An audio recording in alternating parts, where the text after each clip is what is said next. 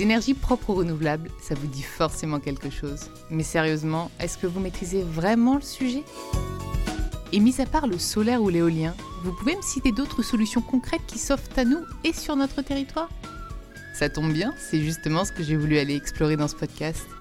Au fait, moi, c'est Alice Vacher, avec Via Seva, je vous emmène à la découverte des énergies renouvelables locales et disponibles. Alors, ça vous chauffe?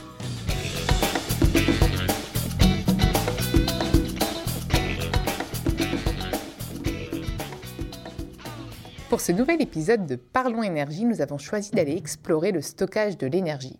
Alors stocker de l'énergie consiste à l'accumuler pour s'en servir plus tard. L'exemple le plus commun, c'est celui d'une batterie. Dans le cas des énergies renouvelables, ça prend tout son sens quand on pense par exemple à l'énergie solaire, qui est très logiquement plus facile à produire pendant l'été, alors qu'elle serait plus utile en hiver. Ce n'est bien évidemment pas la seule énergie qu'il est possible de stocker et les projets se multiplient d'ailleurs en France et partout en Europe. Alors quels sont les potentiels et les enjeux liés au stockage de l'énergie? Pour en parler, j'ai le plaisir d'avoir à mes côtés Cédric Paulus, chef du laboratoire des systèmes énergétiques pour les territoires au CEA, Hugues Defréville, CEO de Newit, et Nicolas Rupp, directeur général d'EcoChaleur Brest.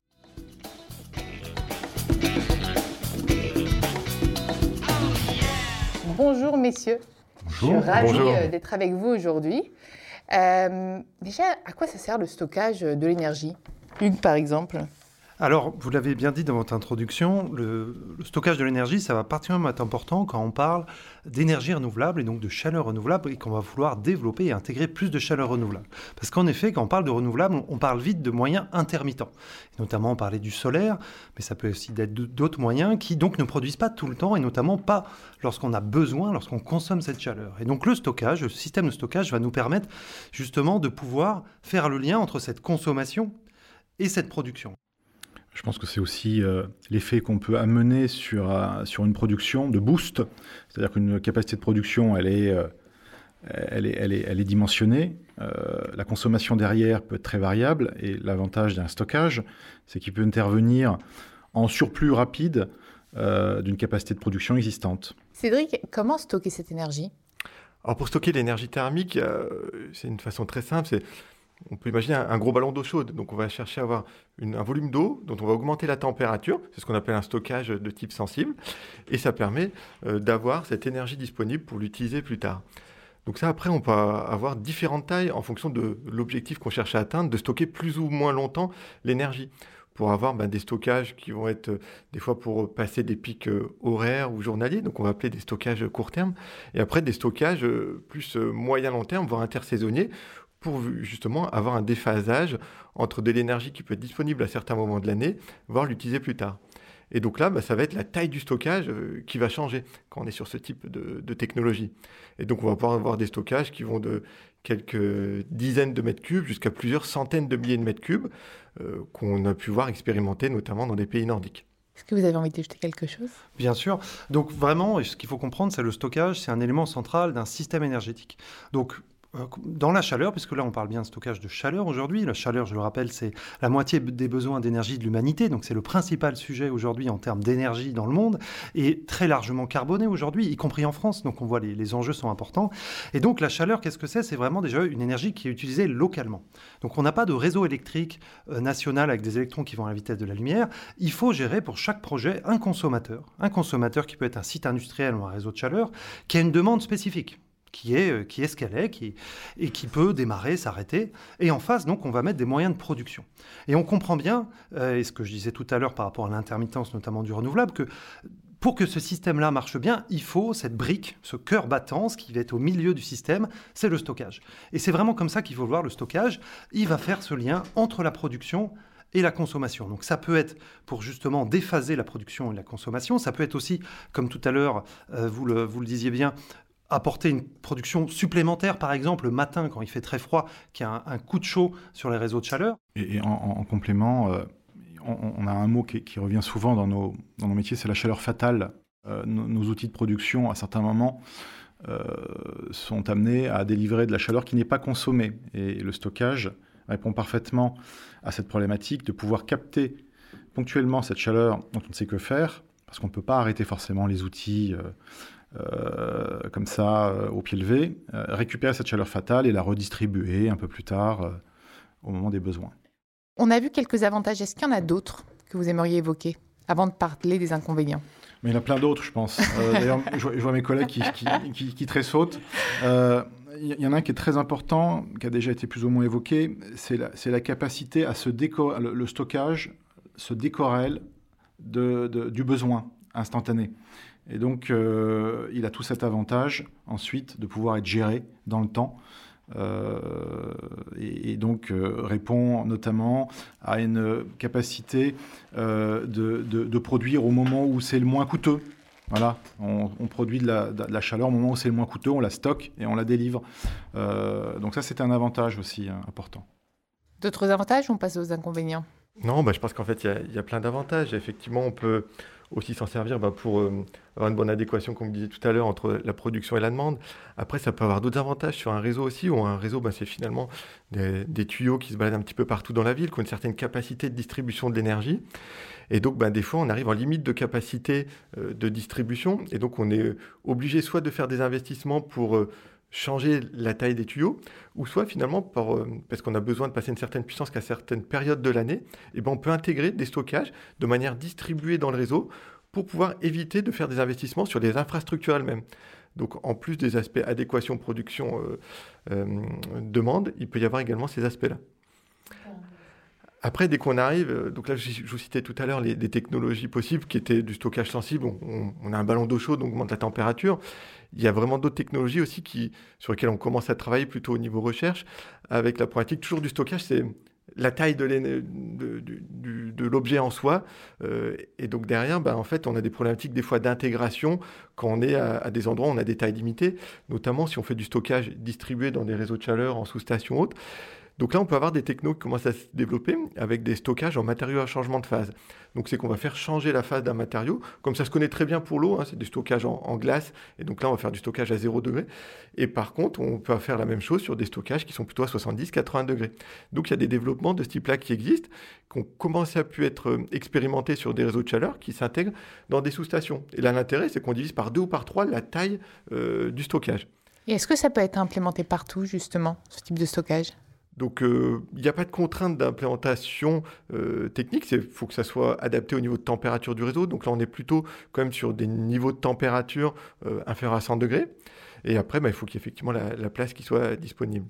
Et en, termes de coût c'est un gros investissement? Donc en termes de coût, là on est encore sur des technologies, notamment sur le stockage en matière à changement de phase, qui est en phase de développement et de maturation. Donc c'est des coûts plus élevés que le stockage en eau. Et c'est vrai, comme disait euh, Hugues tout à l'heure, enfin, le stockage thermique sous forme euh, d'augmentation de température, stockage mmh. sensible d'eau chaude, c'est quelque chose qui est mature, qui peut se développer massivement et qui est à un coût très très faible par rapport au stockage de l'électricité ou d'autres types d'énergie. Peut-être pour parler un peu pratiquement, pour que les auditeurs voient un peu à quoi ça ressemble.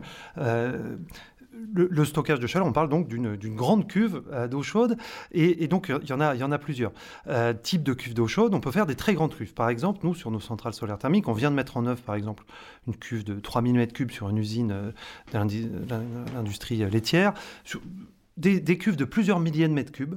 Donc euh, ça peut paraître énorme, hein, c'est plus qu'une piscine olympique. Ça prend un peu d'espace au sol, hein, ça, prend, euh, ça peut prendre 50, euh, enfin 100, 200 mètres carrés au sol, ça monte jusqu'à 12 mètres de haut, et avec ça, ce système de stockage, on peut stocker plusieurs centaines de mégawattheures. On va stocker 150, 200 mégawattheures, alors ça dépend du delta de température, les experts bien sûr feront le calcul en termes de stockage, mais on voit bien que le, le service rendu est important. C'est vraiment assez intense. Pourquoi? Parce que la capacité, capacité calorifique de l'eau est quand même assez importante. Et on va utiliser un médium qui est l'eau, qui reste quand même une ressource qui est déjà peu dangereuse, qui est très abondante, qui reste peu chère. Et on parle vraiment au niveau de l'échelle qu'on consomme. Hein. Par exemple, je rappelle que la consommation euh, d'eau potable par habitant en France, elle est, je crois, de, autour de 58 mètres cubes euh, par habitant. Donc au niveau national, on voit les milliards de mètres cubes qu'on utilise. Euh, c'est pas grand-chose. Hein. Remplir une fois un système de stockage, et ensuite, on va l'utiliser pendant 20 ans, 30 ans. Les mêmes molécules d'eau vont être utilisées. Donc il n'y a pas de consommation d'eau. Vraiment, là, au niveau de la ressource eau, on l'utilise très peu. Il n'y a pas de risque pour l'environnement, c'est peu cher et c'est vraiment efficace. Ça, c'est vraiment les, stockages sous forme de, donc de cuves. Euh, l'acronyme anglais, on appelle ça Tank Thermal Energy Storage, TTES. Et après, on peut aller vers des solutions de, effectivement saisonnières, comme parlait euh, Cédric. Et on travaille notamment sur les systèmes de stockage en fosse. Alors, qu'est-ce que c'est? En anglais, on appelle ça Pit Thermal Energy Storage, PTES. Et donc, il faut imaginer de faire un grand trou dans le sol qui fait plusieurs hectares, qui va faire 10, 20 mètres de fond, et dans lequel donc on va stocker plusieurs centaines de milliers de mètres cubes. Et c'est ce que disait Cédric tout à l'heure. On met un liner au fond, hein, comme une piscine, et on va mettre une couverture flottante isolante sur le dessus. Et donc cette masse d'eau, c'est le même fonctionnement, même principe qu'une cuve, on va la chauffer euh, l'été, euh, par exemple avec du solaire thermique, ou alors avec de la chaleur fatale, par, par exemple d'incinérateurs d'ordures ménagères qui sont excédentaires en chaleur, c'est-à-dire qui envoient la chaleur aux petits oiseaux parce que le réseau de chaleur ne consomme pas suffisamment l'été pour l'utiliser. Donc on va stocker cette chaleur et l'hiver, au cœur de l'hiver actuellement, quand il fait moins 5, moins 10 dehors, on va pouvoir utiliser cette chaleur qui sort à 60-70 degrés du stockage. Et ah, voilà, avec un peu de perte de rendement, mais on parle de 20-30% de perte de rendement sur 6 mois. Merci beaucoup, hyper intéressant. Est-ce que vous avez des choses à ajouter là-dessus? Non, non, moi je ne connaissais pas bien ce principe euh, que je trouve euh, hyper innovant. Euh, il y, y, a un exemple en, actuellement en construction en France ou? Donc du coup, en France, il n'y a, pas d'exemple encore sur du stockage intersaisonnier en, en, pit. Il y a beaucoup de, projets qui sont effectivement euh, lancés, qui ont envie d'aboutir. Par contre, c'est une techno qui est vraiment, je dirais, mature. Elle existe depuis euh, plus de 20 ans euh, dans des pays nordiques. ça avait émergé en Allemagne dans les années 90, oui, ça fait même plus de 30 ans maintenant. Et... Ah, ils enterraient des cuves. C'était une techno légère un peu différente, mais ils enterraient. Et après, donc, ça s'est vraiment massivement développé au Danemark, avec les premières qui faisaient 10 000 m3, puis 50 000, puis 70 000, puis la dernière à Voyance, elle fait plus de 200 000 m3. Et donc, du coup, là, ils, ils ont vraiment développé ça en lien avec initialement le développement de l'énergie solaire thermique, avec la partie curée, comme on sait, du, du solaire qui est, qui est, disponible plutôt en été, ils voulaient l'utiliser en hiver. Et donc, ça a vraiment développé massivement derrière les stockages intersaisonniers. Et ça fonctionne depuis 15 euh, ans, 20 ans. Euh, sans problème. Nicolas, j'ai envie de, de m'adresser à vous, parce que vous avez un super exemple, euh, nous parler du miroir des énergies. Est-ce qu'on peut faire un petit focus là-dessus? C'est un bel objet. D'ailleurs, j'incite toutes les personnes qui nous écoutent à aller sur le site d'EcoChaleur de Brest pour voir un petit peu le, le, visuel de, cette, de cet outil. Euh, alors, avant d'être beau, il, est surtout euh, utile et efficace. Euh, il, est né de deux constats.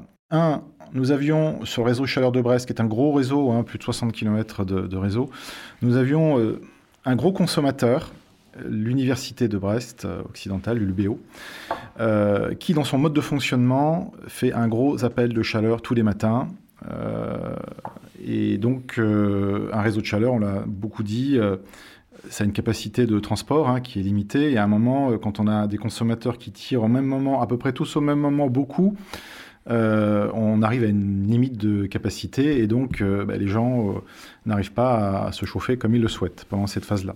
Donc devant ce constat, on avait un autre constat qui était qu'à d'autres moments de la journée ou de la semaine, nous avions des phases où nos outils de production de chaleur qui sont sur ce réseau euh, nos deux outils euh, d'énergie renouvelable ou de récupération, qui sont l'usine d'incinération de, valorisation énergétique des déchets de Brest et la biomasse euh, qui est un peu plus loin, donc chaufferie bois, avaient des capacités de production pas forcément utilisées. Donc l'idée est venue de créer ce stockage directement sur, euh, enfin, chez, ce, gros consommateur, l'UBO, c'est vraiment tout à côté de la, fac, euh, et de recharger pendant les phases où nous n'engagions aucun gaz dans les chaufferies d'appoint du réseau, d'engager, euh, donc de, recharger cet outil pour, à la fin, pouvoir délivrer le matin, au moment où l'appel de puissance est le plus fort,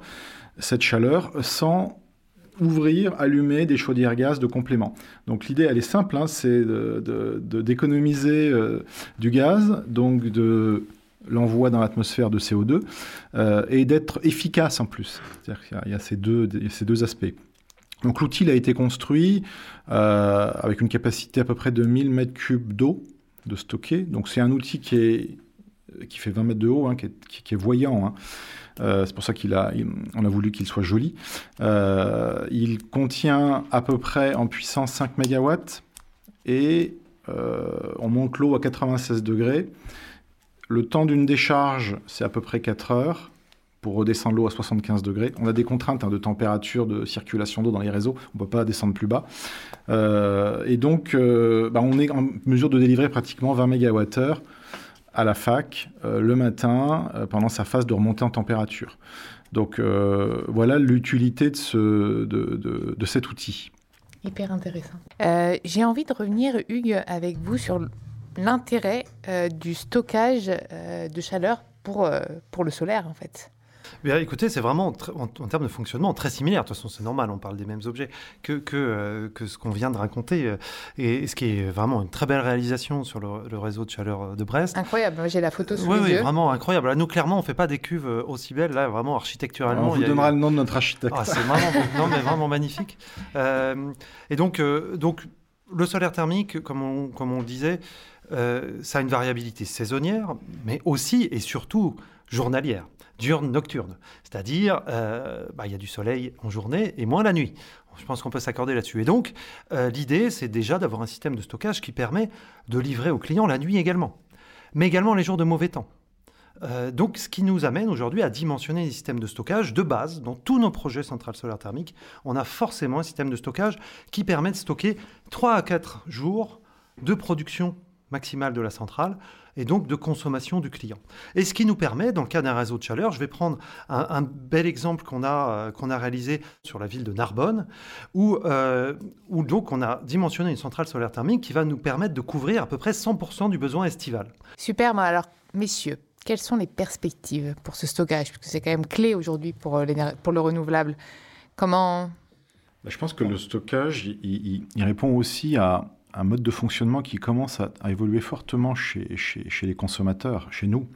Euh, la, sobriété énergétique qu'on appelle tous de nos voeux et, sur lequel on, incite également nos clients à, à, se, à, se, former et à, et à, faire évoluer les, consommateurs de, nos réseaux de chaleur, euh, elle, a un effet aussi dans, dans, le mode de consommation et notamment dans le fait de réduire énormément certaines phases de consommation, notamment la nuit.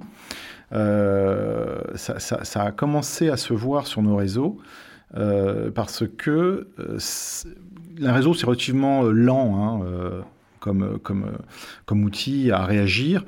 Et, nos clients, par intérêt de sobriété, coupent de plus en plus fortement ou baissent de plus en plus fortement leurs consignes de chauffage le soir, la nuit et réappelle très fortement du coup euh, le matin, euh, une heure ou deux avant le, réveil. Euh, ça, on le voyait moins il y a quelques années. Et, cet effet-là rend encore plus justifié la notion de stockage. parce que, comme je l'ai dit, un réseau de chaleur et les outils qui sont autour pour produire n'ont pas forcément la capacité instantanée de redonner l'énergie nécessaire pour réchauffer tout le monde. Ou en tout cas, sans le gaz, c'est très compliqué. Et comme on veut tous éviter de consommer du gaz, euh, la notion de stockage prend encore plus d'enjeux, encore plus d'ampleur dans tous nos systèmes. Merci beaucoup Cédric. Et je dirais bah, que le stockage, pour moi, il va être là dans, le futur pour accompagner le développement des énergies renouvelables et de récupération, ce qu'on souhaite faire sur les réseaux de chaleur. Parce qu'il va justement permettre d'assurer euh, cette adéquation entre quand la chaleur fatale est disponible ou quand le solaire thermique est disponible par rapport à l'usage. Donc ça va être vraiment, je pense, un, développement qui, doit qui va accompagner le développement des énergies renouvelables et de récupération. Euh, après, pour faire ça, ben, il, va falloir finalement réaliser des installations. On se rend compte qu'il y a c'est des technologies déjà matures qui fonctionnent. Donc en gros, il va falloir faire pour que finalement, on ne se pose plus la question que ça devienne un standard comme les autres technologies. On se dise, on fait un réseau de chaleur, il y a des moyens de production, il y a du stockage et ça devient naturel de le faire. Ah, comment on fait pour que ça soit naturel? Il faut faire les premières installations, que les personnes voient que ça fonctionne, que c'est pas compliqué. Il faut en parler, comme on faut en parler, comme on fait aujourd'hui. et après, en réaliser, voir, faire visiter. Puis après, ça, les, gens vont les dimensionner, vont les réaliser et ça va fonctionner euh, voilà, de, de manière, je dirais, un peu naturelle. Après, je pense qu'il va falloir aussi un peu sur les perspectives. Euh, derrière, il va y avoir des enjeux euh, plus techniques un petit peu sur l'accompagnement, sur le pilotage un petit peu de ces installations, parce qu'on se rend compte, une fois qu'elles existent, pour que ça fonctionne bien, il faut pouvoir l'utiliser à un bon moment en fonction des autres moyens de, de, production qui sont disponibles. Donc là, il va y avoir des enjeux de bien maîtriser ces installations pour bien les piloter, pour utiliser le stockage au bon moment en fonction de ce qu'on cherche à faire. L'objectif, c'est quand même de faire des choses d'air qui coûte le moins cher possible aussi d'un point de vue stockage. D'autres possibilités sur le stockage thermique qui coûte pas très cher, c'est d'utiliser des installations qui sont déjà existantes et via uniquement du pilotage de stocker de l'énergie. Ça, on commence à faire des choses, ça existe déjà. On peut finalement piloter la température au sein des tuyaux d'un réseau de chaleur pour stocker de l'énergie dans les infrastructures qui sont déjà existantes. Et donc là, c'est juste en anticipant des appels de puissance qui peuvent avoir lieu euh, le matin, comme citait euh, tout à l'heure mon collègue, bah, du coup, on va anticiper cette montée en température euh, en amont pour stocker de l'énergie au sein même des tuyaux. Après, d'autres moyens, on va pouvoir également utiliser l'inertie des bâtiments qui finalement, via la masse de béton et autres, a une capacité d'accumuler de l'énergie pendant quelques minutes ou quelques heures sans avoir d'impact sur le confort de l'usager. Et donc là, on va devoir faire de la gestion de la demande pour pouvoir finalement effacer des appels de puissance sur, euh, sur le réseau. Et ça, on se rend compte, les tuyaux sont déjà là, ils existent, les bâtiments, ils existent déjà, et c'est juste finalement avec de l'intelligence, du pilotage, on va pouvoir faire ce stockage, donc c'est sans coût à, mettre en œuvre derrière. mais il y a quand même de la formation et aussi de la création de, de, nouvelles, euh, de nouveaux emplois, j'imagine, pour pouvoir piloter ou de la transformation d'emplois existants. En tout cas, il, y a beaucoup de, il est nécessaire de mettre beaucoup d'intelligence dans nos systèmes. Euh, comme on disait, un système qui, qui une réserve d'eau, c'est pas très complexe l'intégrer à un système de réseau de chaleur, l'intégrer à des consommateurs industriels qui ont des besoins particuliers, etc. On met de plus en plus d'intelligence dans nos systèmes. Euh, alors, au départ, l'intelligence hein, sont, nos, collaborateurs. Hein.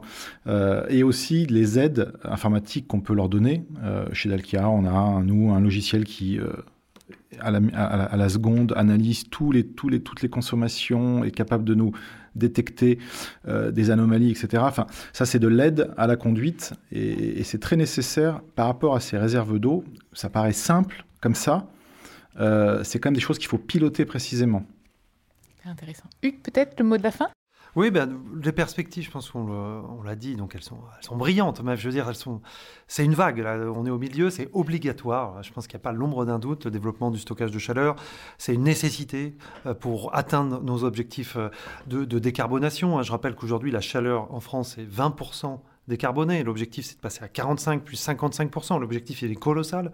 Et pour ça, il faut accélérer. Le, le stockage, on l'a vu, ça existe déjà. Euh, nous, on a, on a cinq installations, cinq systèmes de stockage. On, prévoit d'en construire 15 autres dans les trois prochaines années. C'est des systèmes de stockage à chaque fois différents. Donc, ça existe, vraiment, ce n'est pas un sujet. Il y a effectivement beaucoup euh, de recrutement. Le, on, a, on a une vraie expertise française là-dessus, je pense. Merci beaucoup, messieurs. J'ai appris énormément de choses. Donc, rendez-vous à Brest, c'est bien ça? Avec plaisir. Et puis au Danemark, peut-être aussi Bien sûr. Et ben voilà. C'est plus long en train. Ouais, mais, euh, mais, on aime bien le train aussi quand même, c'est pas mal. ah, on y va en train. C'est un peu long. C'est un peu combien Combien d'heures euh, Je crois qu'il faut deux jours. Ok, donc un, road trip en train. Si vous partez le matin, euh, alors on, est basé à Bordeaux, hein, donc il faut déjà monter ah bon, à Paris. Peut-être ouais, peut déjà aller vous voir à Bordeaux, ce sera peut-être plus simple. Merci beaucoup, messieurs. Merci à vous. Merci beaucoup. Ce podcast est produit par Via Seva, une association dont le rôle est de faire connaître les réseaux de chaleur au plus grand nombre.